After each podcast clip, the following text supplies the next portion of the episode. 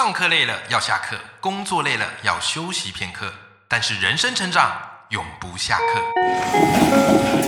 嗨，欢迎来到 Life 不下课，我是欧阳立中，每天陪你学习练功，一起玩出你我的理想生活。Hello，各位听众朋友，大家好，我是欧阳立中，欢迎收听 Life 不下课，每天一集不下课，别人休息你上进，累积你的复利成长。好，今天来聊一个话题，我觉得是最近在网络上我呃很夯的啦。好，至少我的这个同温层们好都讨论非常的热烈，那就是国文到底该不该被注释？诶，为什么会有这么这样的一个热烈的讨论呢？好，其实是来自于我的这个人生导师许荣哲哈，他在脸书上发的一篇文章啊。那我稍微大致哈把这篇文章跟大家分享一下。好，就是荣哲说啊。一字不漏背下国文注释啊，生命应该浪费在这里吗？求学的过程中啊，太多背诵的科目浪费了我许多生命啊，比方三民主义啊，或者是几乎全中国的地理，甚至是一字不漏背下国文的注释啊，我一直以为他们消失了，但我错了啊，因为这几天啊，我发现自己刚生国一的女儿。被国文老师要求一字不漏，连标点符号都不能错哦，就像是复印机一样，完完整整的背下国文的注释。天哪，这让我实在太吃惊了！生命真的要浪费在这里吗？我想起自己的求学经验啊，国文科几乎有一半的时间都在背注释，每晚都搞到凌凌晨一两点，我痛恨死国文了。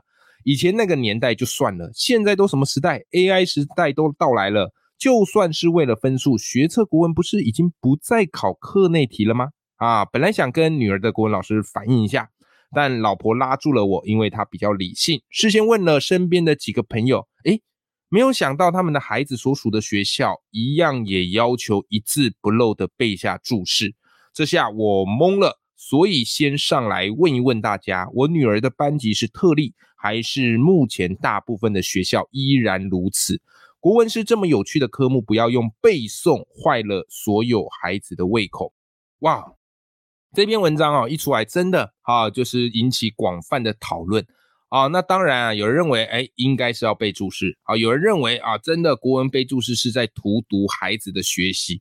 所以我觉得今天这一集哦就值得好用一集来好好的跟大家分享一下，好好好跟大家分享一下。好，首先我觉得，呃，我们可以从很多角度来看。那因为我自己啊，我觉得我蛮有资格来聊聊这个话题的，因为毕竟我是在高中任教，好，高中任教十年，我老婆也是高中国文老师嘛，所以我们也会面对到国文到底要不要教孩这个学生好背注释的这个问题。OK。那关于这个问题呢，我觉得我想先从几个面向来跟大家分享。反正我觉得话题就是这样啦，就是每个人都可以有自己的观点，然后我们也要彼此尊重彼此的观点，好不好？不要因为站住你的观点，你就觉得啊别人都不对，也没有啦。啊。就是我觉得就是多元，好去思考，去思辨。好，首先我先来谈谈到底注释的意义是什么啊？到底注释的意义是什么？我相信大家以前在学国文的时候，哦，都一定会有看过，就是哎，一篇文章里面啊，它会有比较多的一些生难字词，那下面呢，它就会有注释来告诉你说这些生难字词啊的读音呐，啊意思啊到底是什么。所以也就是说，注释的意义哦，它其实就是理解文章的最小单位哦。我给它下一个定义是这样，它是它是理解文章的最小单位。就像是你做英文的这个阅读测验，你要去理解英文的这个文章，里面是不是会有一些单字跟片语啊？是你必须要知道，你整篇文章才有可能理解嘛，对不对？好，所以你用这个逻辑想，你就懂。因此呢，其实在国文当中去学这些注释是有必要的啊是有必要的，因为如果这些生难字词、这些古文的用法你不知道，那整篇文章呢，对于孩子而言。是有挑战性的，好不好？好，这就是为什么哈要学这个注释。但是今天这个话题非常有趣，我们刚刚比喻了这个英文，好，我们英文背单词，诶，可是你去想一个问题哦，为何我们说英文背单词不会有人认为它有问题？不会有人认为有问题？哎，怎么可以背那么多单词嘞？可是为什么来到国文被注释就往往会引发争议？其实这也不是荣泽头一次提出来，在之前就也有人呃时常哈会提出这样的一个想法的交流，对不对？那你换去想想，诶，为什么英文背单词没有问题啊？完全不会有人有争论啊。但是国文被注释，诶，往往就会引发大家的争议呢。OK，我仔细了思考一番，我发现一件事情，因为英文是生活的语言，就是我们在生活中是用得到的，对不对啊？你出国用得到啊，你身边哈有时候也用得到啊，所以它会怎么样嘞？能够随取随用，跟我们生活是息息相关的。可是呢，文言文它是古人啊古代的语言。在现在的这样的一个生活情境当中，你是比较用不上的啊，就是它相较于英文比较没那么实用，所以从这个角度而言，大家会觉得，哎，背英文单字啊，这个 CP 值比较高哦，实用性比较高，但是背国文注释要干嘛？对不对？要干嘛？这个生活中用不到，这个是一个可以去切入的角度。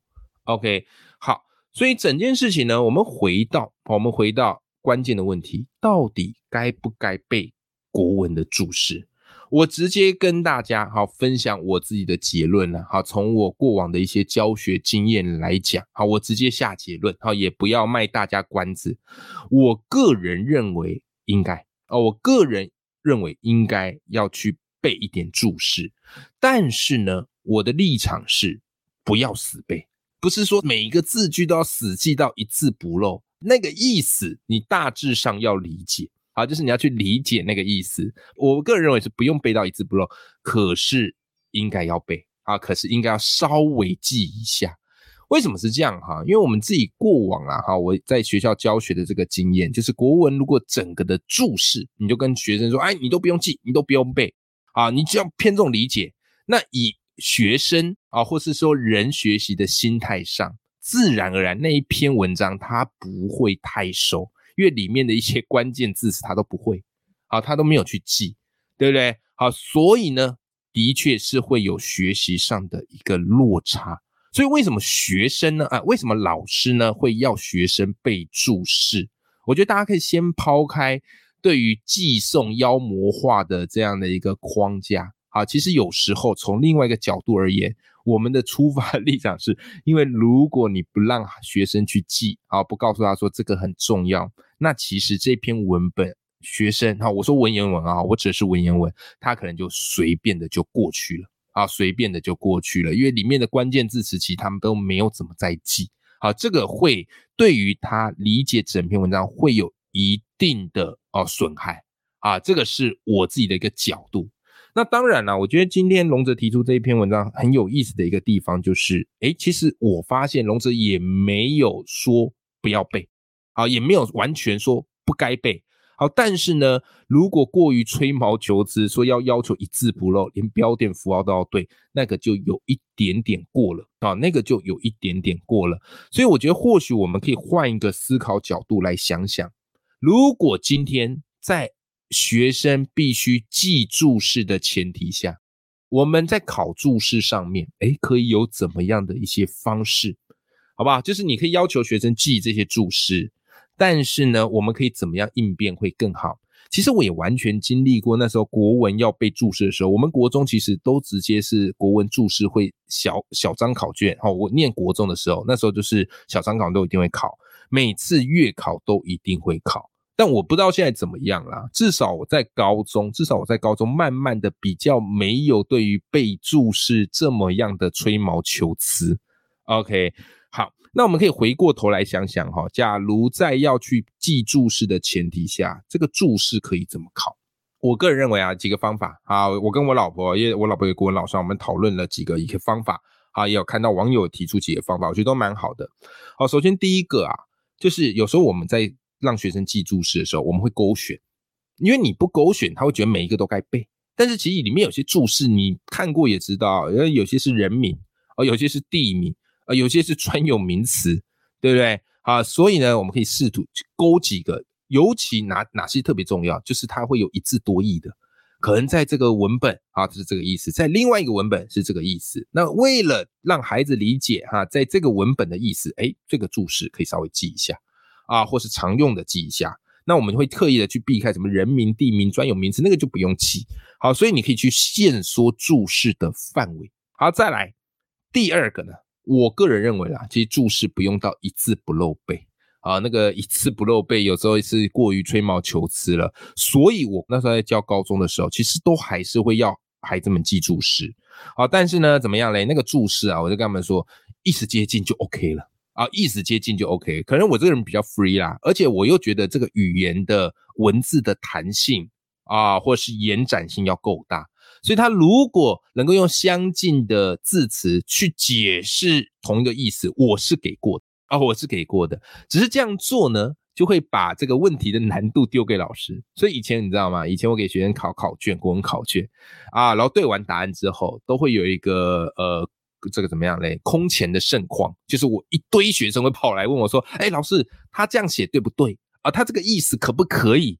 OK，通常我给的都还蛮弹性的，我觉得哎，好像还算接近，我就给过了啊，我就给过了啊，所以我觉得注释你不用背到一字不漏了啊，不用背到说什么标点符号都怎么样啦，啊，不用背到说少了一个的就不行啦，没有啊，我个人认为你只要意思接近就可以给，而且也可以让孩子去延展他词汇的运用能力，好不好？啊，好，再来呢，第三个。啊，当然还是会有人觉得，哎呀，这个注释，这个你需要去背，这个就没什么意思啦。啊，那其实还有另外一个方式啦，你考试不见得是直接考注释啊，啊，不见得是直接跟他说，哎，这个字什么意思，你要把它写出来呀，啊，一定要一字不漏。没有啊，你可以用选择题的方式来考啊，哦，你可以用选择题的方式来考，我觉得这个也是一个很好的方式啊，对不对？好，用选择题的方式来考，OK，好。所以这几个方式呢，我觉得都可以在记注释、背注释的前提下，但又不会那么的吹毛求疵去做一个弹性的应变。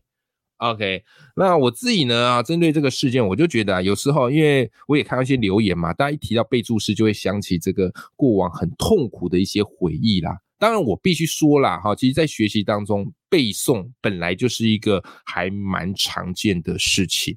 啊，九九乘法表，好背英文单字，还有一些什么数学的公式，啊，或是一些什么定理。所以背诵，其实我觉得它是学习的一个根本啊，它算是一个学习的根本。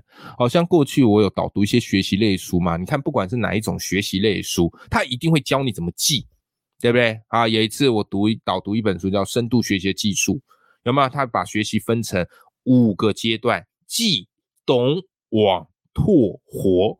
所以记呢是学习的资本，当然到了一定的一个程度或境界之后，你光只有记是没有办法让这个学习变得更好，这一点我们也必须承认。但我觉得，如果我们过于把记这件事情变成妖魔化，诶，那反而嗯不见得是一件好事。而且你知道，有时候是这样啊，我讲一个题外话，反正我就把各方的意见还有我自己的这个多方意见给大家参考。有时候你知道啊，表面上看起来是记。可是你知道，有些孩子他比较怎么样嘞？如果是让他去记，怎么样，他才可以那个国文啊，他都有一些基本分。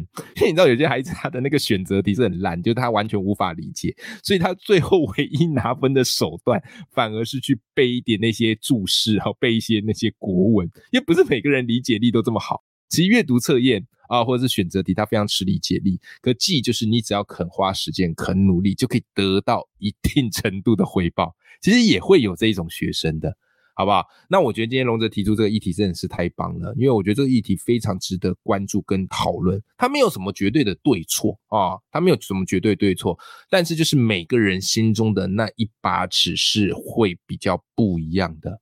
好不好？那我自己个人认为啦，就以我自己当国文老师的经验，我觉得记真的算是蛮基本的。好，只是我的记不会让学生要求到吹毛求疵。我们在高中时代那时候，这个考卷上也都还是会有注释。现在慢慢可能比较没有了啦，因为我也离开高中教职两三年了。好，但是真的，如果孩子对于那个注释完全，你跟他说完全都不用看，完全不用记，那可能那一篇课文他也不会理解的太深，因为里面的一些关键字词对他来讲都是模糊一片，好吧？我觉得今天这个讨论也可以让我们对于国文的教学有不一样的沟通跟思辨了。OK。好啦，那当然啦，好不好？最后是这样哈，最后是这样。那当然啦，就是如果你还是真的觉得，哎呀，这个国文注释那个背真的没有意义，没有关系啦。那我推荐你一个，好不好？我推荐你一个不需要、不太需要、不太着重背注释的国文课。如果老师有这么好的国文课，有。好不好？来，无情夜配叫！无情夜配就是我本人的国文必修课啊！我本人的国文必修课。那我自己呢，在未来亲子学习平台有开设一个国文必修课的线上课程。那这个课程呢，加起来哈，总时数长达十二个小时啊！啊，CP 值非常高，就可以让你跟孩子一次学得过瘾。所以很有趣哦。很多家长买这个课程是为了给孩子，可是也有家长买这个课程是想自己看的。好，那我这个课程呢，分成两大系列。第一个系列是经典文章篇，啊，里面就是挑选很多古代啊很经典的文章。另外一个是历史事件篇，好，就是从真实历史出发啊，跟它接近的这个文本。总共呢有二十四堂课，帮助你把孩子必备的。国学经典精炼成三十分钟，好，每堂课三十分钟左右的课程。那课程也分成七个面向，好，比方开场跨界故事、国文名人堂、传奇故事馆、国学知识秀、细说经典、观点升级跟得分技巧。所以我相信我的国文必修课会是你孩子重新爱上国文的时刻。当然，里面课程不会教你把注释背到一字不漏，但是会告诉你那些注释跟字词的意思。那目前呢，有超值优惠价五三折，原价一二八零零，现在优惠价只要六千八百元，之后就会恢复原价了啊！如果有兴趣的伙伴，好欢迎可以参考我的国文必修课。好了，今天这个话题我们就聊到这边。那当然，如果你对于国文到底该不该考注释有一些独到或是不同的想法，也都欢迎。好，可以在我的节目留言或者自寄信来跟我说。呃，我也很想要知道，可能我比较没有思考周全的面向。啊，我的观点呢，向来就是很多元化的，就是我很想要知道每个不同的想法，然后慢慢去梳理一套我自己的一个想法。OK，好啦，永远也要记住眼里有光，心中有火的自己。我们下集节目见，拜拜。